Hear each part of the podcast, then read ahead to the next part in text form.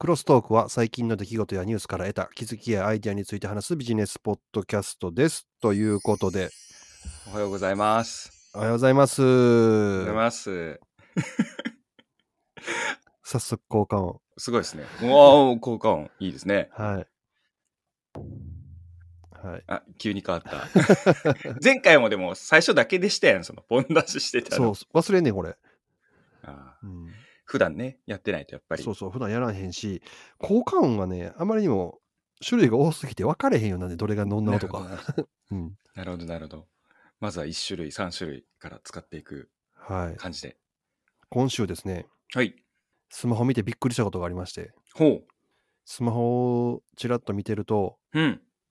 おかっぱ頭の女の人がピャって出ててね、アイコンに。なんじゃこれと思ったら、うん。クラブハウスのアイコンが変わってて、わからん女の人が映ってて、びっくりしたわこれ、いきなりあんな顔がいきなり出てたら。しかもモノクロでね、あれね。うん。あれはやめてほしいわ。びっくりするわ。しかもすごい表情ですね、これよく見ると。そう。右上をギュー見て、ちょっと怖い思いをした高橋でございます。ああ、クラブハウス全く聞かなくなっちゃいましたね。うん一週すごい一瞬で終わったね、あれ。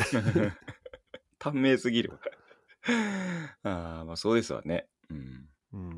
やっぱ残らないっていう時点で、アーカイブにね、うんちょっとやる意味がわかんないですもんね。あれを。うん。そうなんですよ。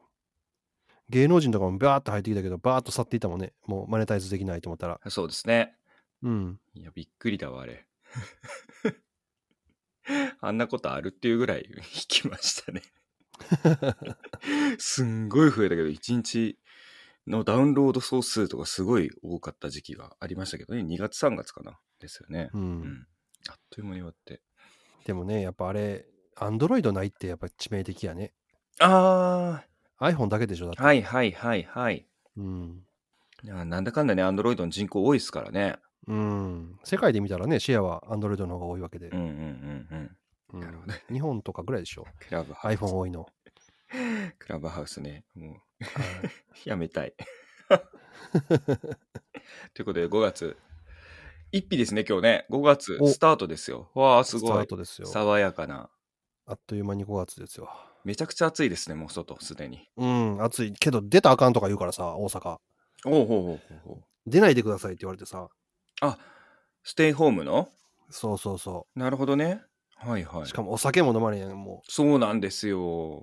びっくう。りな。んやねなんなん？どうした？ら何したい？酒が飲まれへんってことで、1920年やったっけ？アメリカで禁酒法はいはいはいはい。施行されたじゃないですか。うん。で確かあれね、十何年し施行されたんですけど、うん。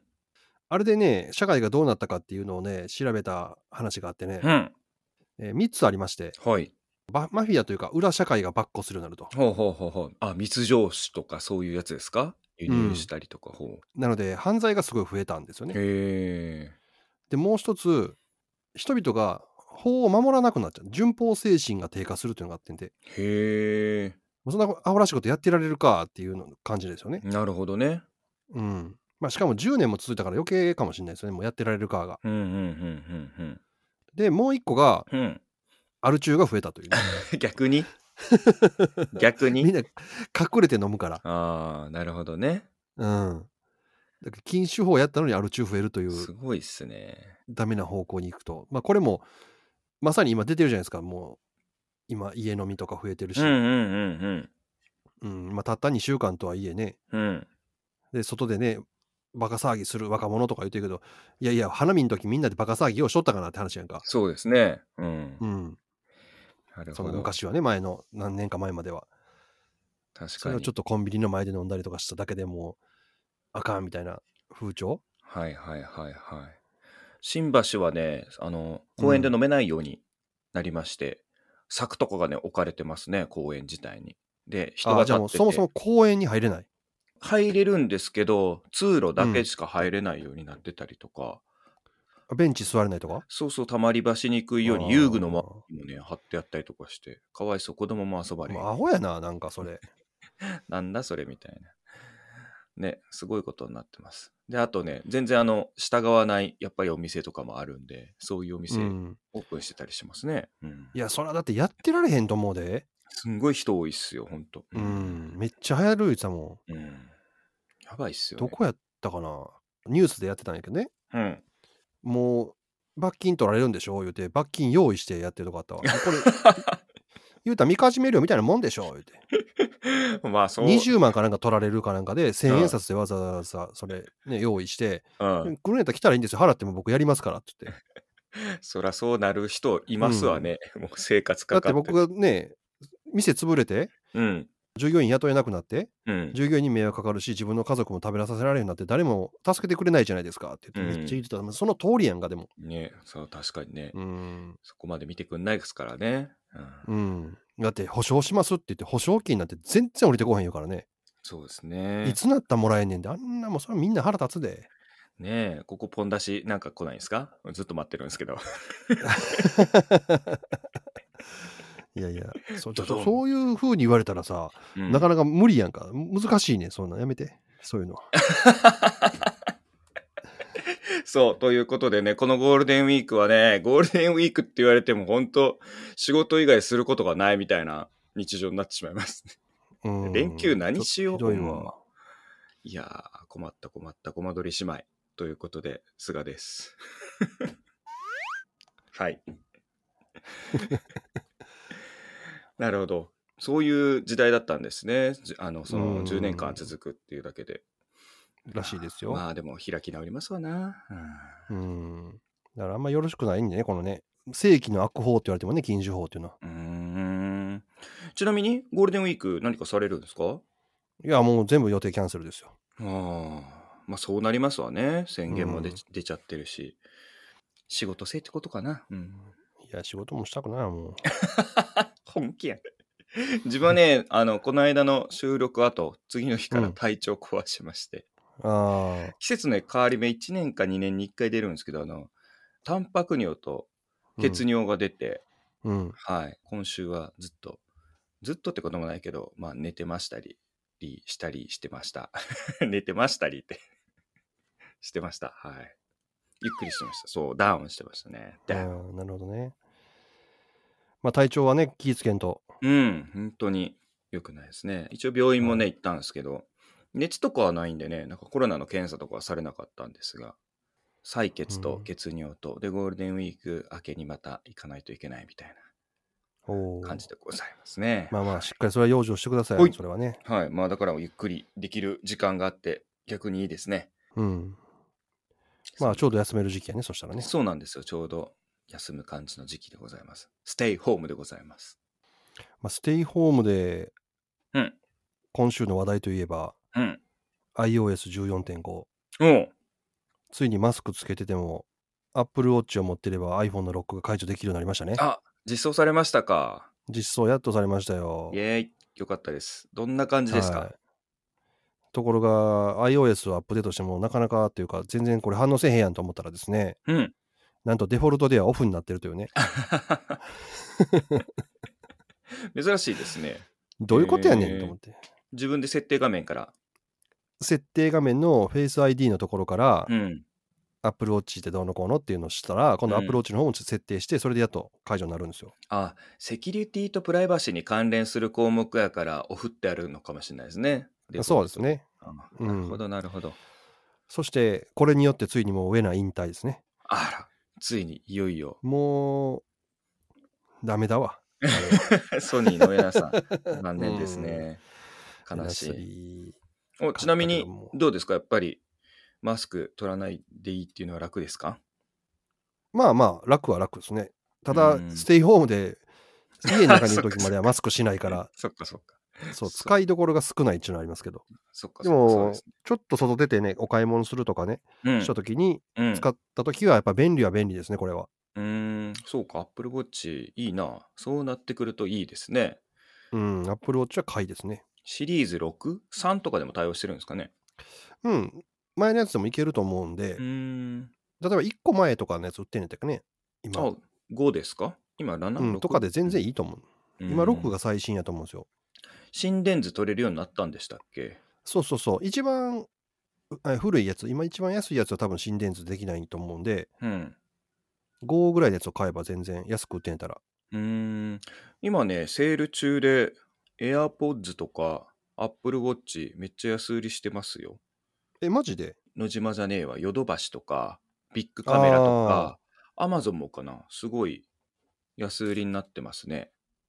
なるほど、なるほど。うん。なのでちょっと考えちゃうな、みたいな感じですね。まあ、ただうん必要かって言われると、必要ではないんで。まあでも便利は便利ですよ、やっぱこれが。うん。なるほど、ね。いろいろ。うん。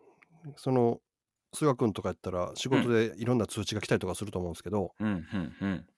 もう腕時計、そのね、ウォッチだけで見れたりするやつもあると思うんで、うーん。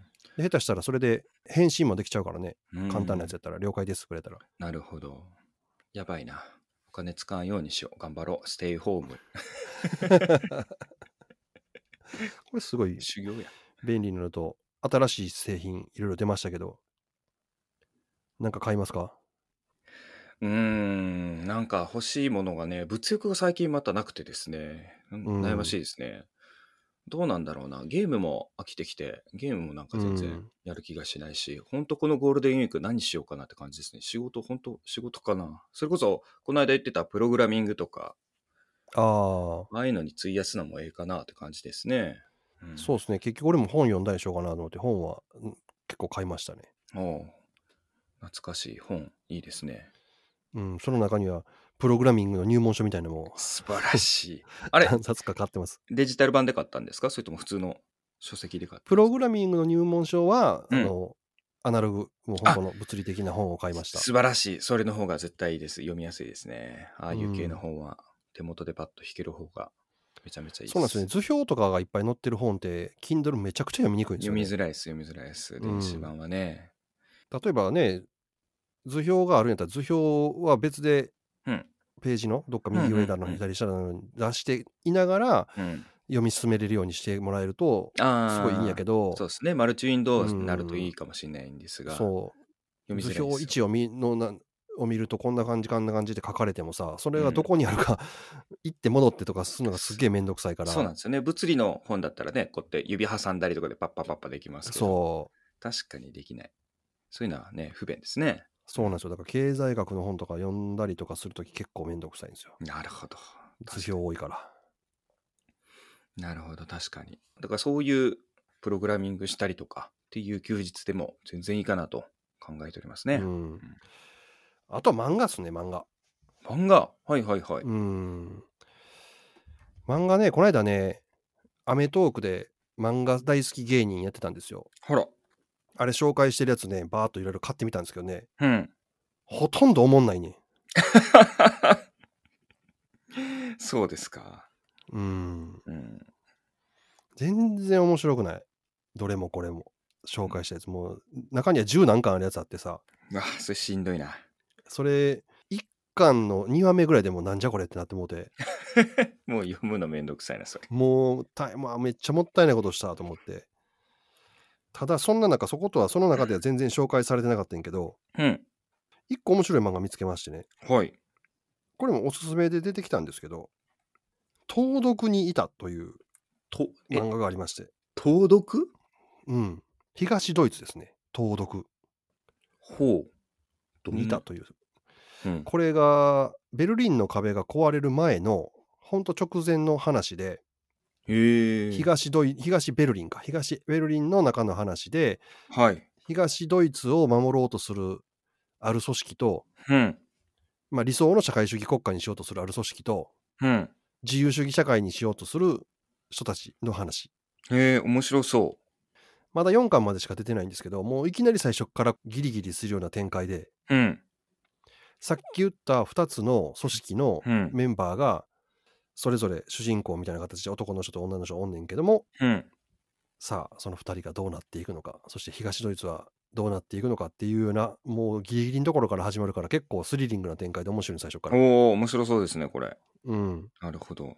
これはね結構面白いのとあともう一個あったうん。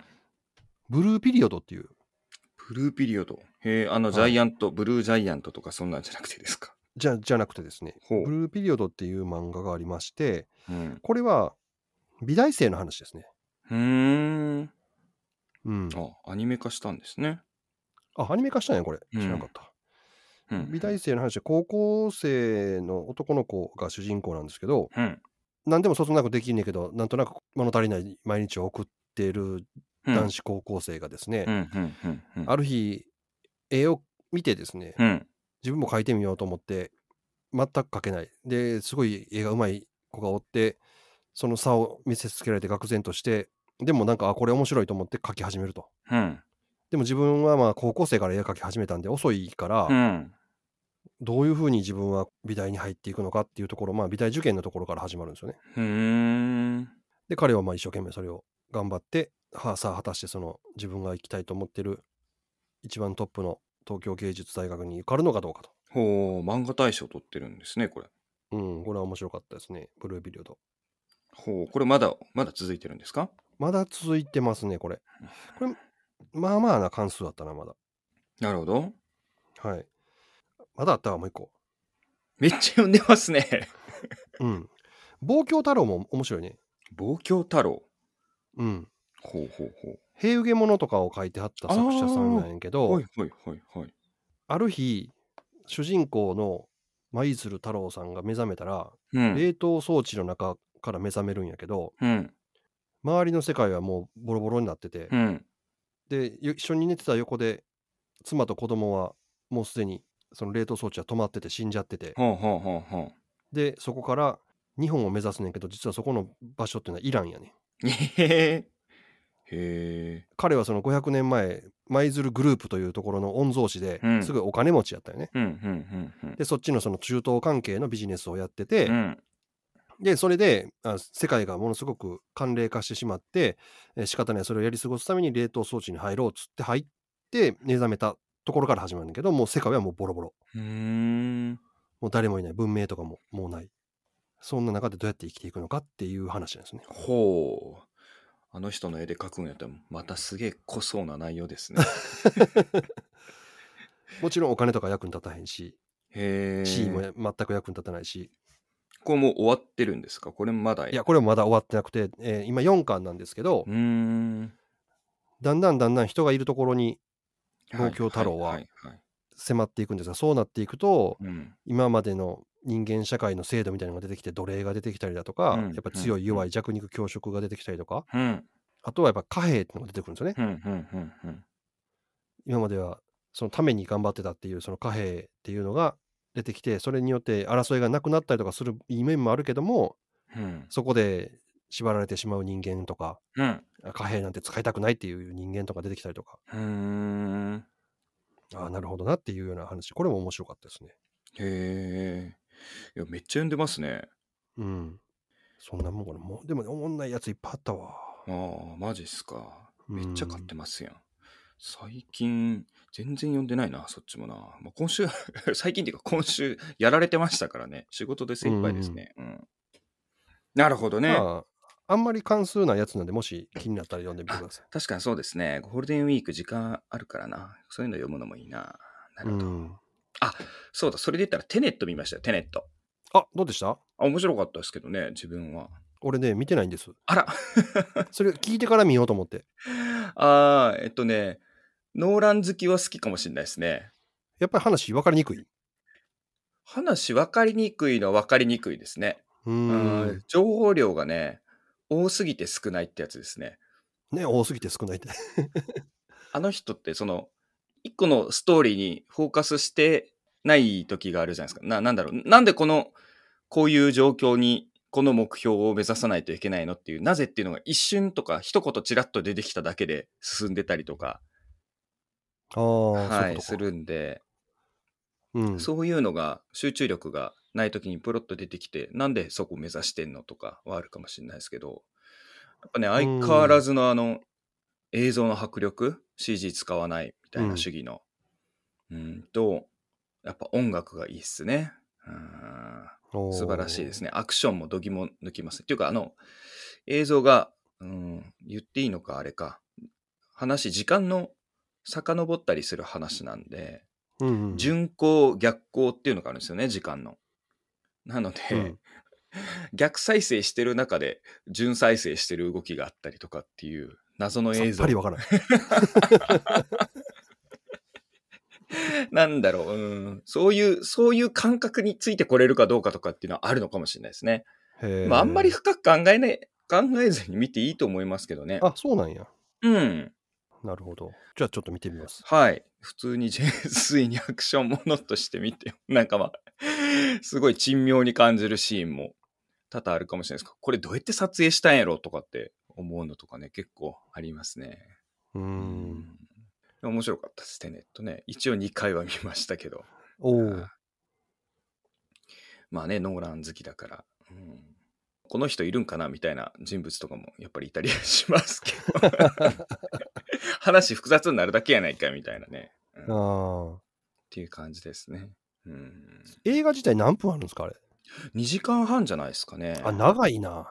でもだいぶカットされてるんじゃないですか？やりたかったことの中の。うん、やっぱ3時間ぐらいとかないと。うん、ダンケルクより面白かったかなと思いますけどね。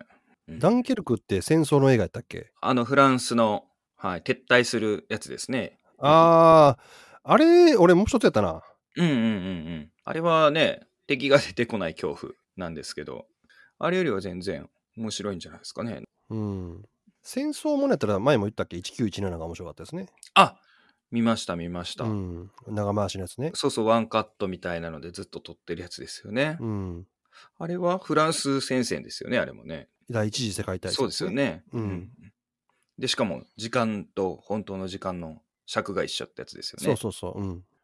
まあ、あれ面白かねった。うん、あれは、昔のコンバットとか、うん。すごい白黒の頃のね、戦争映画とか、あと、うん。プライベート・ライアンとか、うんああいうような大きな戦争っていう中の小さな一人の兵士に焦点当てて、うん。うん。でもそれ一人のし小さな主主人公に焦点当ててんねんけど、なんとなく戦争みたいな大きなテーマ、うん、うん、うん、がうん、うん。その裏に見えてくるみたいな。うん、うん、うん、うん。うん。1917ね、面白かったですね。最初ほのぼのしてて、どんどんこそう風景とか変わってて、あれはでも、撮影すごかったでしょうね、あれもね。うん。同じ尺でずっと一発撮りのやつだから、走るシーンとかも全部そうですもんね、あれね。うん。大変やと思うで、役者さん。ああ、そういう意味で言うと、それもおもし面白い作品ですだね、映像的にね。残壕とかすごいやん、あれ。はいはいはいはい。ざよく作られてますよね。うん。セットもすごいだから、あれを。セットもすごい、エキストラもすごい。うん。カメラワークから全部割ってあるんですよね。もうんう一発撮りだから全部つなげて。うんまあそんな感じでテネットも映像的にこれどうやってしたんやろみたいなのとかすげえなっていうのはありますね。うんそういう感じかな。まあ音楽もノーランのやつは好きだから。映画見るのもいいな。そうだな。うん、映画いいと思いますね、このね、休うんみ。うんうんうんうん外出れないし、ほんまに。確かに。ネットフリックスのオリジナル作品が7つのオスカー像を獲得していたらしいんですけれども。ご存知です。へえ。第93回アカデミー賞で7部門を受賞してるらしいですよ。ああ、でもそのためにさ、前も言ってたけど、わざわざ何個かの映画館で上映するとか知ってたもんな。はいはいはいはい。じゃないとノミネート資格がないからっつって。ねえ、すごいですね。ネットフリックスの作品そんなに高いんや。うん、やっぱり予算が違うんちゃいます？かけてる。いやー、そうなのか。うん。これ日本でやってくれんのかな？日本のやつってネットフリックあ、ネットフリックスは大丈夫なのか。うん、多分やるでしょあーマンクっていう映画らしいですね。う。へえ。アルコール依存症の脚本家ハーマン・ジェイ・なんとかさんがっていう話ですね。くれー、なんか。くれー。すげえね。ベデビッド・フィンチャーの作品なんだ。うん。まあこれはこれでアメリカの映画界をね、物議が醸し出してるらしいから、ほう。もう変わっていくでしょ。もうこのご時世やし。だって映画館にも行かれへんわけやん。そうですね。うん。うん。でもう配信のやつはもう映像として認めへんとかって言い出したら、うん。じゃあもう全部なくなるやんみたいな話になるやんか。うんうんうんうん。認めていかないきとダメやろ。うん。うん。だから変わっていくでしょ、これで。もうけ世界が。結局ね、なんだかんだ言って映画館を消費しに行ってるわけじゃなくって、ってやつですからね、作品が見たいから、で、良い環境がただ映画館っていうだけですけれども、それがいけないとか、ね、行くのができないんだったら、トレンドにね、ならないですよね。しかも、日本よりもアメリカの方が家広いから、でかいね、シシネマルームとか作れるでしょうから、うんうんうんうん本当別にいかんでもええやんってなったらもう、うんうんうんそら、アメリカの方が映画なくなるんじゃんアメリカから発祥やけど。そうか。なんか、まあ、発祥じゃないか。ドライブスルーはやあ、ドライブスルーじゃねえわ。あの、ドライブインシアター流行ってるんでしたっけ？なんか前言ってませんでした？時ね、言ってました。うん。うん。あんな感じのはね、日本に設備ないから余計廃るのかな。うーん。まだ映画館見に行ってないんだけどな、あの、エヴァンゲリオン。アベンゲリオン見てないか 見てない。エヴァンゲリオン見てない。見てないですね。もうね、うん。多分一番ちっちゃいとことかでやってんちゃう？シネコンとかの中でも。あららら、そうなんですかね。うん。そうなると、もう別に家で見たらええやんってなれへん？うん、確かに。まあ、IMAX でやらないんだったら家で見ていいかな、みたいな、ああ、確かに。に。IMAX やね、もう今やったらね、うん。公開当初、初はね、一番でかいとこでやってくれたから、俺もそれで見たけど、うん、あれはやっぱ迫力ありましたよ。で、次見に行った時はもうね、だいぶちっちゃいところになってて、ああ、早いな。うん。まあそんなもんでしょ。やって毎週毎週新しいやつどんどんどんどん公開するわけやからさ。まあね、何回見てもいいから別に家で見た方がいいかな、やっぱりってなっちゃいますね。うんうんまあエヴァに関してやっぱ2回は俺見た方がいいなと思うし。了解。ね、それは解説聞いて見るのもありですし。うん。あ、そうだな。ゴールデンウィークはそういう映画作品見るのもいいかもしれないですね。うん。はい。結構見逃してるんで。全然ニュース話してへんけど。いいんじゃないですか、もう。なんかありますか？今週。注目の。え、もう一個はね、うん。日本政府うがん。ネット広告にも規制しますよっていうニュースがあったんですよ。ほどういうことですか？まあ、いわゆる GAFA うん。とかに対して、いろんな規制を日本でもしてるんですけど、ネット広告分野では実はなかったんですよ。あ、そうなんですね。うんまあ、ただ、どうやろな、一定規模を超えるオンラインモールとアプリストアの規制って言ってるので、まあ、うん大きいところだけやから、まあ、特にそういったところに対象を絞ってるから、ちっちゃいとこは大丈夫ですよみたいな感じなんやけど、うーん。あじゃあ新しい方が整備されるってことか。そうですね、だから、あんまりむちゃむちゃな情報の使い方するなとか、まあ、そっちの方の規制ですけどね、要は。うん、うん、うん、うん、うん、うん。あ追跡広告とかそういうのとかもあんまあ。りはいはいはいはいはい。露骨にやりまくんなよっていうような規制の方向ですわ。ああ、そうなんですね。そういうのを提供する側だから、個人的には出向する側はあんまり気にしなくてもいい形なのかな。うん、まあただ、広告効果落ちるな。はい。そうそう広告効果落ちるのでうん。どうかなって思うんやけどうん、うん、うん。Google は Google でまたちゃんとコンバージョンタグのうん。仕様を変えてきます。はあ、はあはあはあはあはあ。うん、実際どうちょっと変わるのか分かんないですけど5月の中旬に変えますっていうのが通知がこの間来てたのでうん、うん、うん、うん、うん、うん。またあれはあれでなんか取り方考えてやるんでしょまあ、やるんでしょうね。それが、それがあるから、こう、ね、ネット広告の強みになってる。ですからね。う。うん、なるほど。うんちらっと書いてあるのは一個一個のアカウントにユニークな番号を振るって書いてあるんで、うん。まあ、その広告とそのコンバージョンページとなんかで結びつけるんでしょうね、今まできてないようなやり方で、うんその今の広告規制をかいくぐるような形でうん、うん、うん、うん。でもちろんちゃんとそういう追跡はしてませんっていう言い訳ができるようなやり方を考えてはるんでしょうね賢いからあの人ら。まあそうでしょうね。法うんに適用してくるんですからね、奴らうは。んなるほど。これのはちょっと中身どんな法なのか気になりますね。気になりますね。法律できたわけじゃないんでねもうこれから始めますっていう話なんでうん。なんか審議して、有識者会議でとかっていうそうですね感じで決まっていくんですね。すねということは発表されていく感じかな。うんうん。だんだんこれから法律をどうやって作っていくかみたいなことを話し合い始めましたっていうニュースなんで、なるほど。何のために使うん 作るんやろうな。うんそれねそれが分かんないんですよねわ。かんないですね。まあ、変な広告ありますよありますしうん。だダメなやつもあるからそういうのを取り締まるのはいいんですけど、うん、うん、うん。うん、なんかバカな方向に行かなければいいな。なんか政府とかってね、そういうのって弱そうじゃないですか、すごく。うんうんうんうん強いイメージ全くないので、ちゃんと分かってる人をそういう中に入れてやってほしいなって感じかな。へえ、広告の適正価格や効果が見えにくくなっているほか、いや、見えるけどな。うん。むちゃくちゃ見えるけどなって思うけどね。うんなんかちょっと理由があやふやな気がしますね。うん。そうなんですよ。だからちょっと怖いでしょ？これなんか変な方向行きそうでん。そうですね。うん。すやりにくくなって、また競争力が落ちるだけのような気がするな。そう、世界に先駆けてとかっていうのも、まあなんかちょっとまたね、ちょっと違うだ。ろうっていう。うん。違うだろうって感じしますね、これもね。そこは世界につ追従した方がええんちゃうって、もうんうコロナ対応は世界に追従せんでよかったのにと思うけど、こっちは追従するんかよ。ああ、うんまあちょっとこれは要注意というか、要注目ですね。うん、まあ、ここ何年かどんどんどんどん規制が厳しくなってんでね、どどういうふうになっていくかっていうのも、意外と僕らの生活そんな変わってないけど、例えば今 iPhone の中でもいちいちアプリ開いたら、ターゲティングしていいですか？うん許可しますか？って出るようになったじゃないですか、あれも。うん、うん、うん、うん。出ますね。まあ、とりあえずみんなあれ拒否って押すでしょ。うん、うん、うん、うん、うん。それで今一番困ってるのは Facebook ですよ。ああ、なるほどね。うん、広告収入激減してるみたいなんでね。うん。基本ね、Google も最初伸びたのって広告収入でしたからね。劇的に事業が黒字になって。なるほど。はい、そんなとこかな。これはちょっとしれっと すごいニュースがあったんですね。はいまあ、見ときましょう。はい。ということで、はい、今週はじゃあこの辺で締めましょうか。今週もお聞きいただきありがとうございました。ありがとうございました。良いゴールデンウィークお過ごしくださいませ。